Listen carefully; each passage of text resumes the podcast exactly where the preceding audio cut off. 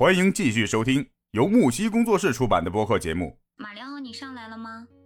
对对，我上来了，能听到我说话吗？可以可以，听到听得到。嗯对，小西刚接了个电话，刚接完。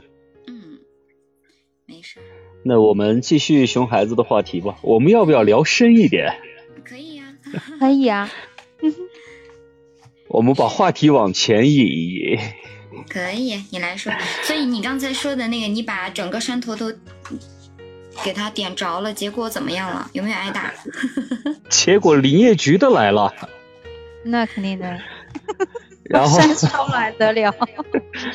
然后因为我小的时候是和我姥姥姥爷在一块住嘛，嗯，在农村，然然后我姥姥爷就陪着我一块去林业局交罚款了。哦，被罚款。这教训，这叫损训损失惨重。我真的把半个山都点着了，哎呀太恐怖了伤到其他的小朋友吧？没有，就是荒山，就是黄土嘛，西北嘛。嗯，哦那还好，树木相相对还比较少一点，是？啊，对，没有树，就是草。哦哦，那那还好，那没人受伤啊什么的。没有，反正是给我吓坏了。吓坏了。吓坏了的时候你是什么样的反应？还记得吗？呃，就第一时间想灭嘛，但是因为就是真的是这个干草风一吹，整个就很快的就烧起来了，对对对，瞬间。根本就反应不过来，没有反应的时间。是的。对我甚至都想到我哪里的？你是西北哪的？甘肃兰州阿姨，我是我们如意姐老乡啊。是啊。啊？如意姐也是。兰州的吗？对。嗯，我在兰州哪儿的呀。银川也很近啊。对呀。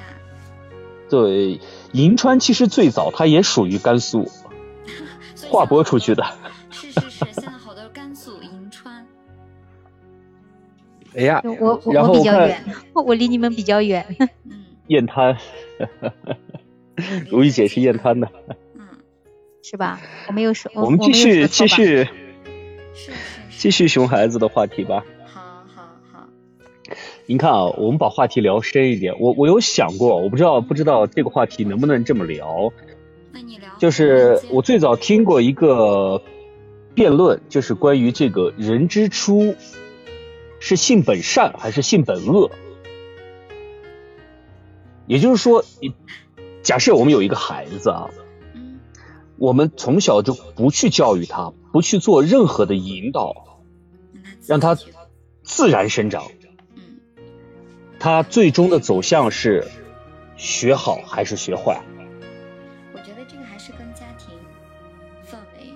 我是这么想的哈。嗯不，我们不考虑这些东西，就是就是这个最初的一些东西，最最客观的，我们不考虑这个家庭因素，我是这么想的，如果是一个孩子，你如果完全不问他的事儿，他也接触不到这个社会上的好和坏，那就是我们就想象一下，他是在大山里长大的，像泰山一样的，那你说他是好的还是坏的？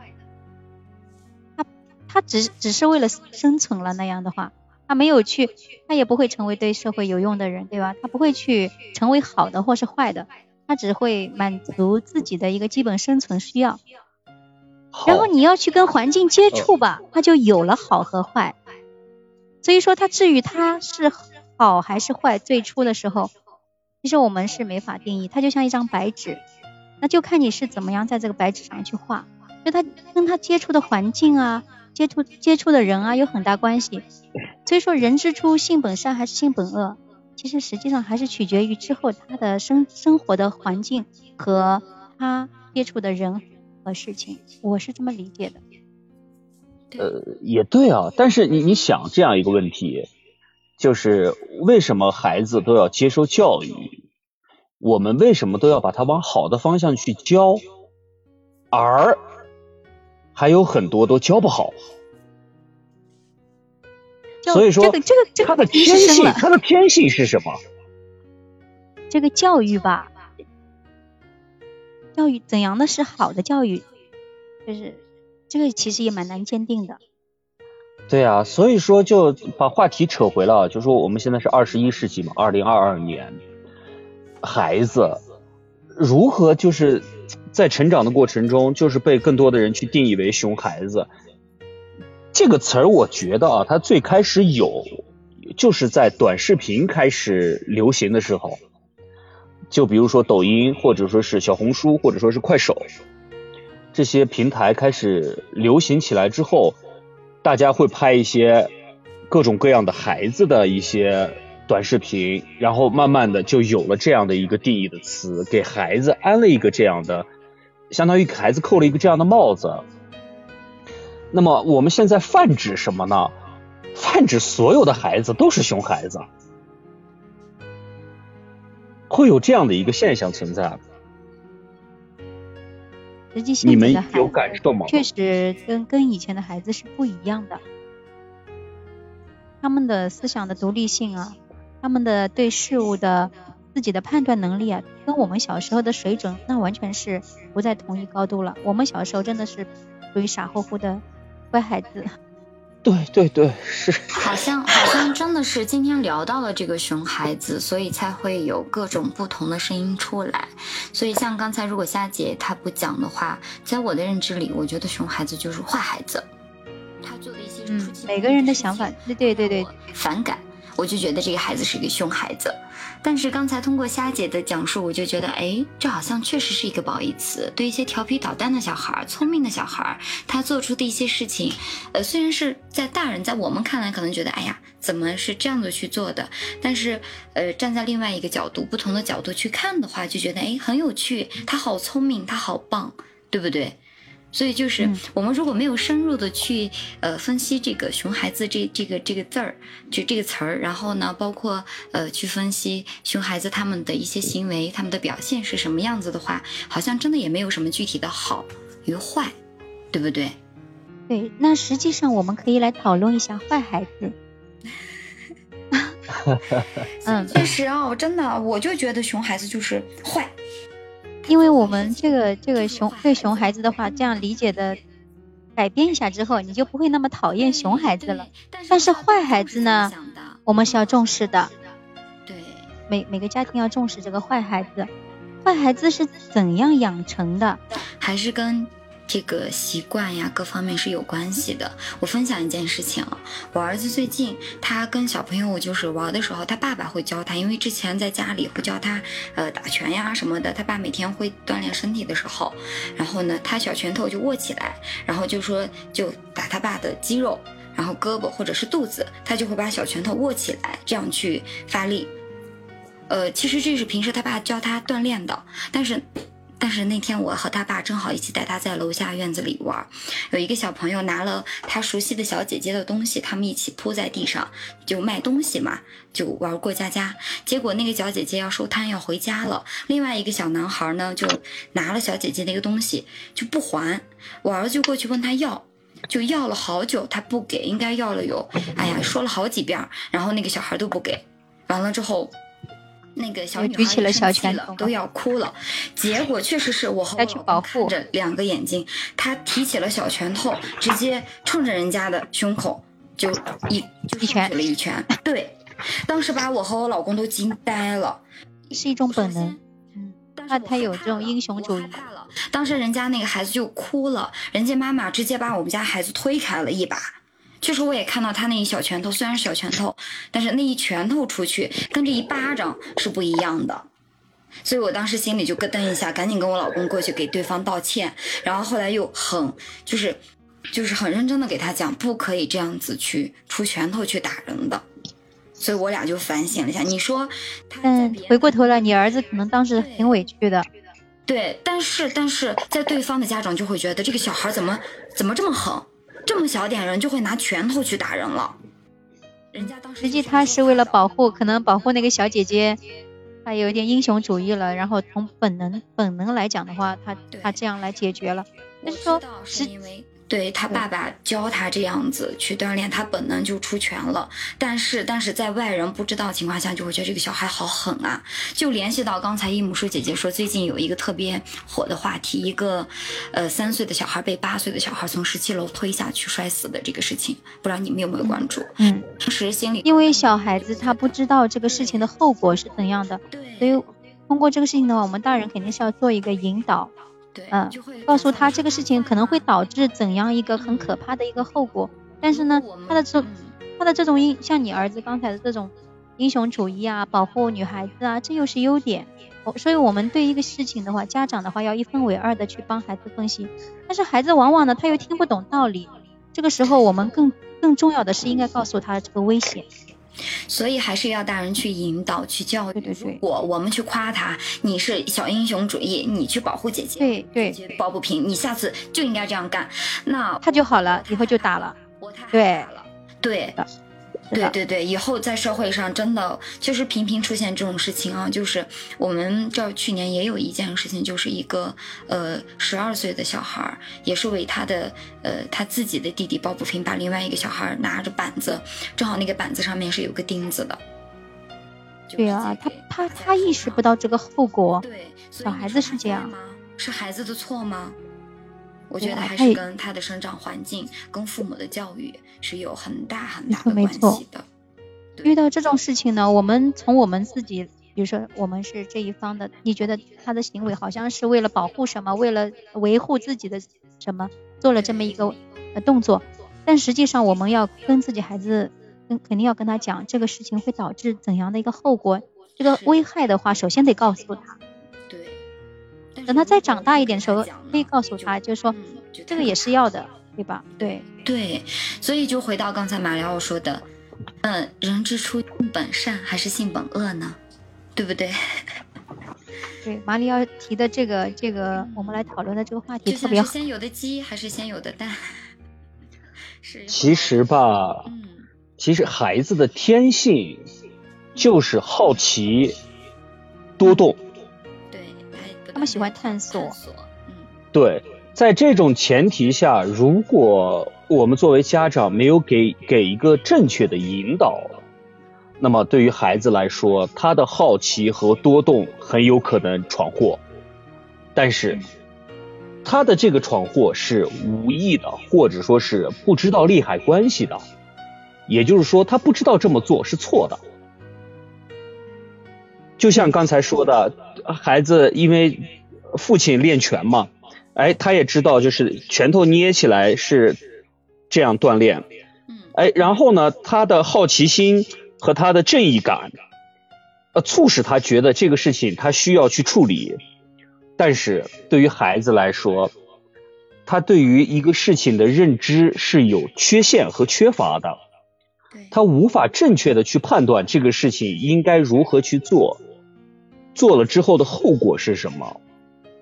嗯，就不光是小孩子啊，你看聊到这儿就想起有很多，包括现在成年人，有很多对于自己做事之后的后会发生什么样的后果所能进行的判断都不充足。嗯，所以说的话，我们没有权利去怪孩子啊。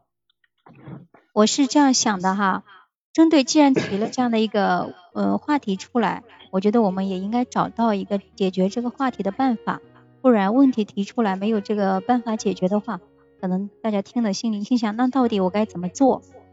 我个人认为啊，程序应该是这样的，就用那个小皇后她儿子发生的这个事件，我们来作为一个案例的话，如果是我的话，我是这样来解决的。首先，我会告诉告诉他这么做打人是不对的，而且很可能会产生什么样的一个后果，可能会把别人打伤、打残，怎样怎样，这个后果我要告诉他的。首先，这个错误我是要第一时间是告诉他这个错误，但是呢，回过头来我也要分析，告诉他他他的这种保护女孩子啊，对吧？这种正义感啊，这种有是需要的。你要用一个他能够接受的方式告告诉他，他有些地方做的是对的，但是不可以用打架的这个方式，我们可以换一个方法去帮助到这个女孩子。比如你比你比如说，我可以去保护女孩子，挡住她，不让那个男孩子来欺负到她。我可以去安慰这个女孩子，我们可以换一个比较安全的、文明的这样的一个方式来解决。我觉得我会这样的一个流程来解决这个问题。那天完了，我们也是这样子跟他讲了，很认真的讲了讲，他也过去跟人家道歉了。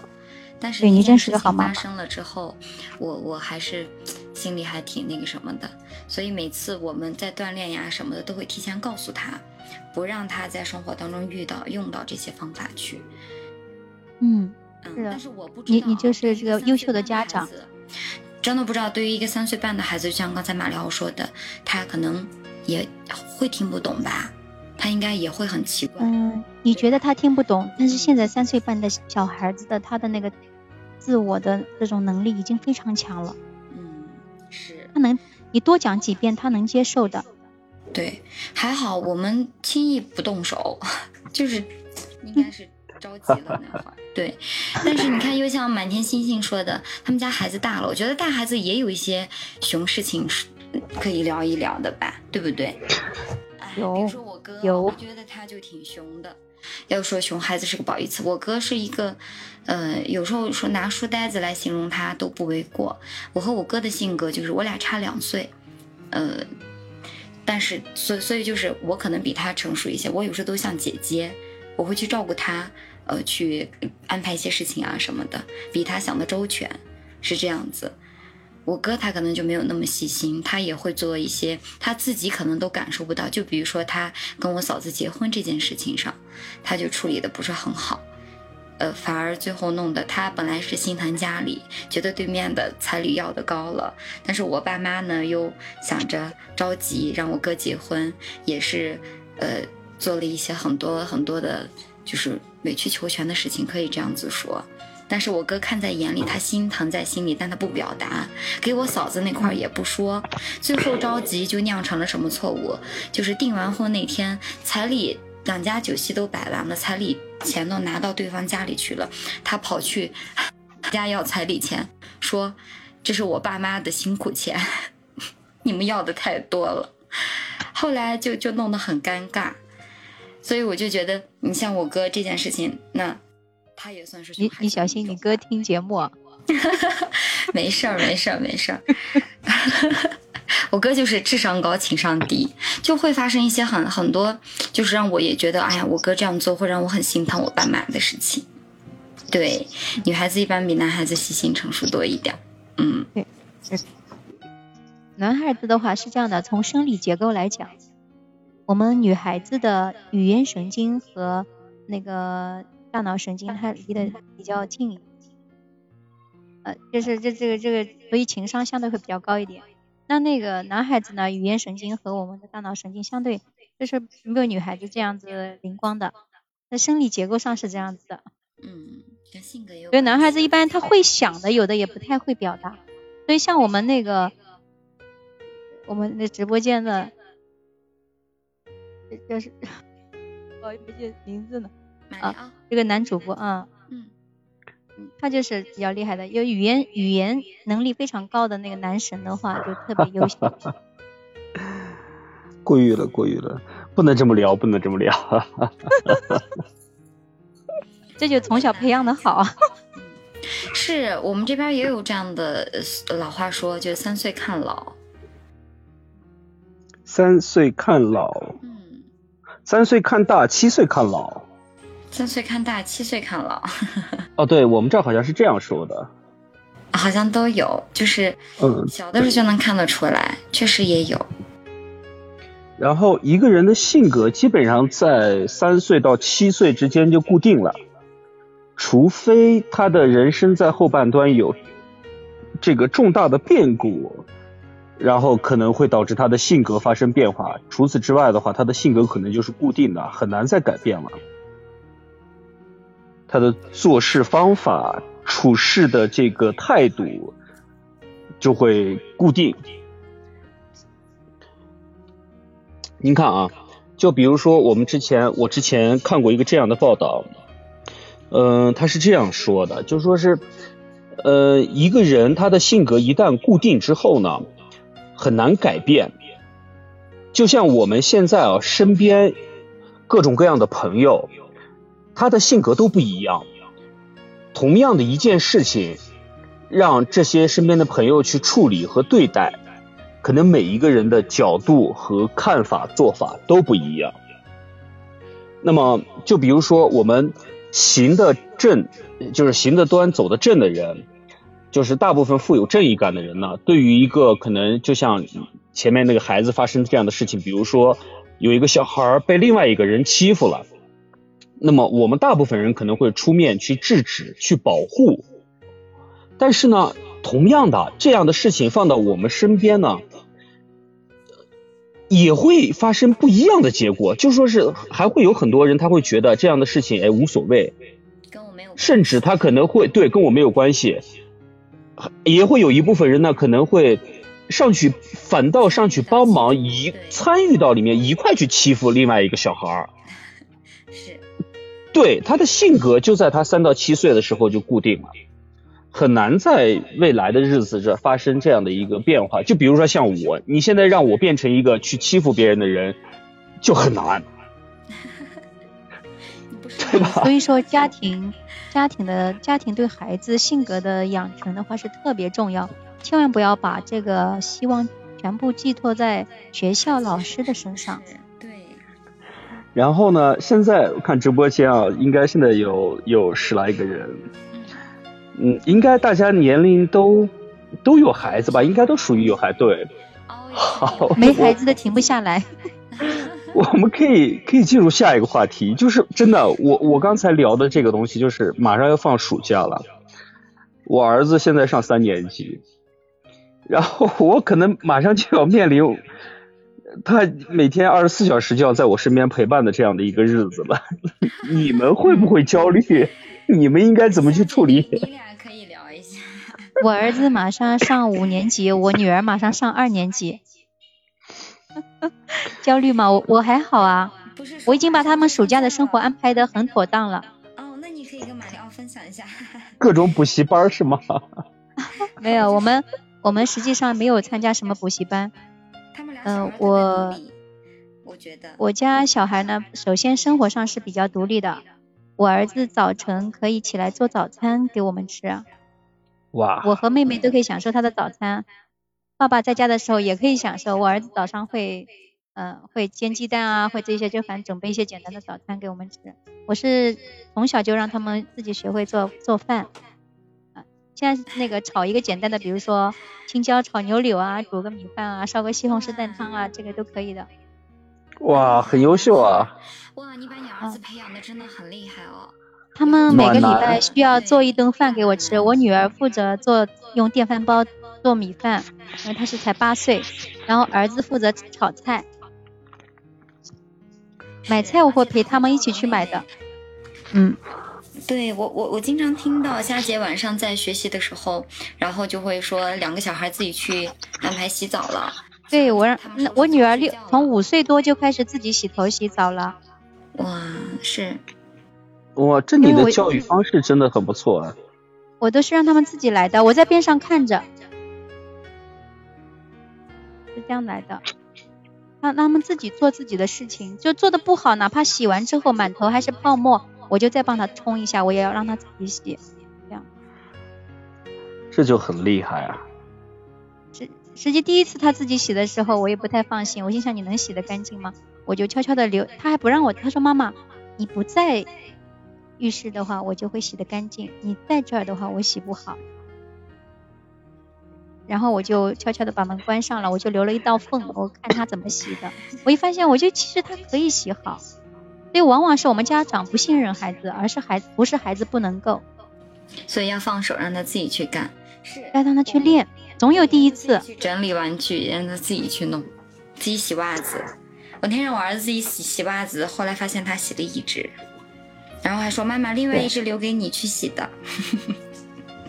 然后呢，每一天你暑假的时候是这样子的，我我做过的事情啊，我分享一下，就是我打了三十一天的打卡，每天嗯、要做哪些事情，完成之后，因为我家有两个孩子，特别好，他们两个人可以呃一起打卡，就是今天是不是嗯起来把那个基本完成的作业做完了，今天的目标啊，今天你们有没有完完成一次运动？比如说是有没有一起去骑个自行车？我是很早就让他们两个人都把学自行车就学会了，很小就学会了两个人。然后我们就一他们俩一起去骑自行车，或者是一起跑步，或者是一起干嘛，都要完成一项运动。我也会陪着他们一起运动的。然后呢，要完成一次的家务，就是这些都有没有都完成这个项目，我就一二三四五这样列好在那儿。他完成了就去打个勾。哦，对，是这样的，我是有有那个的，是这样子，两个人呢都是上下，上面是妹妹，下面是哥哥，对吧？两个人一起，项目都一样的，两个人都一样的，该完成学习的、作业的、运动的，或者是生活上的运这个项目你都可以自己去列。然后呢，谁要是没完成今天，那另一个人也是一样要受惩罚的，要互相要监督好。然后一个月，如果这一个月三十一天，每一天的打勤都考勤都是满的，都打上勾了，这一个月会有奖励的。比如说我们嗯一家子去吃一顿大餐啊，就集体奖励。挺好，挺好。但是但是我们每这种家天大人庭氛围会很好。嗯对每天要就是这个很考验家长，我要陪着他们才行。对，哪怕你看着，你你也算是参与其中了。他自己动手是很有乐趣的一件事情。对是，对，嗯，我也是，就是所以说嗯，呃，教育孩子属于家长的一场修行。有的时候我也想偷懒的，但是想想，为了以后自己轻松一点吧。哇，太棒了！你们家儿子才五年级就会做，就会炒肉，会做饭，会煎鸡，蛋可。以做给我们做饭吃。嗨，我哥是有了我嫂子之后，他们有了自己的小家，他才会做鸡蛋，呃，西红柿炒鸡蛋，蒸米饭。哎，这主要还是家长没让他做。哦对对，我妈连袜子都不让她洗的。嗯，然后后来大部分家长是我这样我给她洗。有妹妹，啊，是我哥给我钱啊。节目告一段落，精彩继续。喜欢请订阅、评论、转发。